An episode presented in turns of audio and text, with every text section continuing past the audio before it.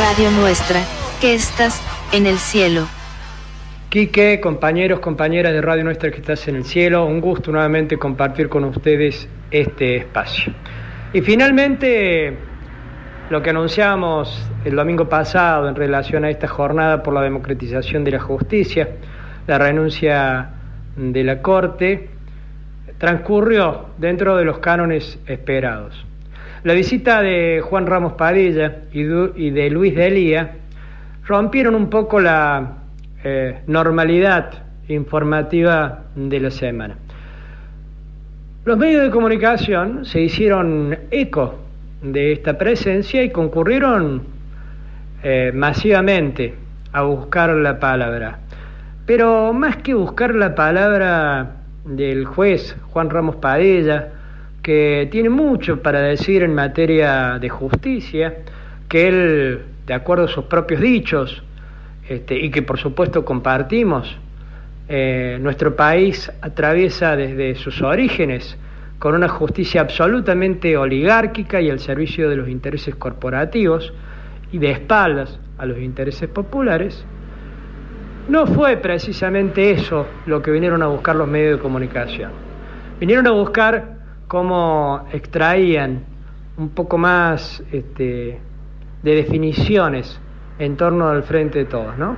Como por lo menos los medios hegemónicos se lanzaron como ave de rapiña, tratando de arrancar de Luis de Elías expresiones fundamentalmente contra Cristina, ¿no? Que es este es el sujeto político que más le preocupa, que más le quita el miedo a, o le quita el sueño, mejor dicho, y le da miedo a los sectores de derecha, y que en nuestra provincia tienen fuerte raigambre, ¿no?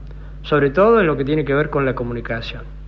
Bueno, finalmente el dirigente piquetero fue muy hábil, eludió con mucha cintura cada uno de esos cuestionamientos o cada uno de esas este, interrogantes en relación a cómo veía la interna del Frente de Todos. Tomó frases de Cristina que había dicho en el Chaco el viernes anterior, en relación a que lo que hay en el Frente de Todo es un debate político y que eso es absolutamente saludable. Y puso en el eje un, un proyecto que presenta lo que podríamos denominar el kirchnerismo más duro, eh, en relación al salario universal y cómo rápidamente el presidente de la Nación ha redoblado la apuesta aumentando lo que es el salario mínimo vital y móvil y llamando o activando el tema de las paritarias, la IFE. Pero, y acá viene una, una reflexión, ¿no? Más allá de lo que digan la dirigencia, más allá de lo que, de estos debates o estas discusiones, uno parado de afuera mm, da la impresión de que, de que la lógica de acá por lo menos hasta el próximo proceso electoral, eh, sería esa, ¿no? Eh, presionar con una medida para que rápidamente se responda con otra. Eh, y uno se pregunta si verdaderamente eso no es seguir trabajando sobre los parches, ¿no? Si, si definitivamente va a haber una, una instancia de discusión, de debate, como vienen solicitando muchos dirigentes políticos, en relación a que, a que se arme una mesa chica del frente de todo, donde se puedan discutir eh, cara a cara todas las diferencias y donde se puedan debatir además estrategias, tácticas para, para beneficio de todo el pueblo argentino.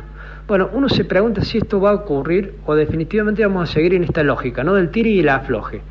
Yo presento algo y entonces del otro lado responden redoblando la apuesta, y con esa lógica, con esa construcción, con esa, con esa forma de gestionar, mejor dicho, eh, la verdad que uno ve que, que se, va a seguir llenando de parches el proceso, pero en definitiva no va a haber una transformación real.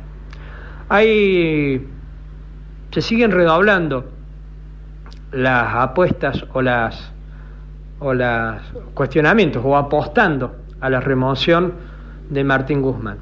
Hace dos días atrás, el propio presidente de la Cámara de Diputados, Sergio Massa, pidió a Martín Guzmán mediante una carta que, que subiera el piso de ganancias, ¿no? A lo que rápidamente Guzmán dijo que sí, que va a pasar de 225 mil a 265 mil.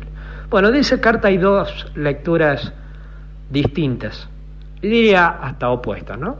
Por un lado, es este, para algunos un acting de un sector del albertismo para demostrar que el ministro de Economía y que el gobierno nacional está rápidamente dispuesto a escuchar y a dar respuestas eh, a lo que se viene, se viene planteando.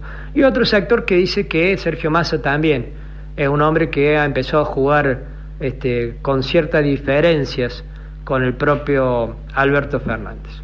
Bueno, en este escenario es que va transcurriendo la semana política y en este escenario es que entramos a ver cómo casi de cara al inicio de la segunda mitad del año se van reacomodando los actores, cómo se va dando el juego político, pero lo cierto es que no hay demasiado margen de tiempo. Lo cierto es que si en los próximos meses no se logra una síntesis sobre las cuestiones internas del Frente de Todos, el escenario electoral para el 2023, al menos con la estructura que se presentó en el 2019, es prácticamente una entelequia.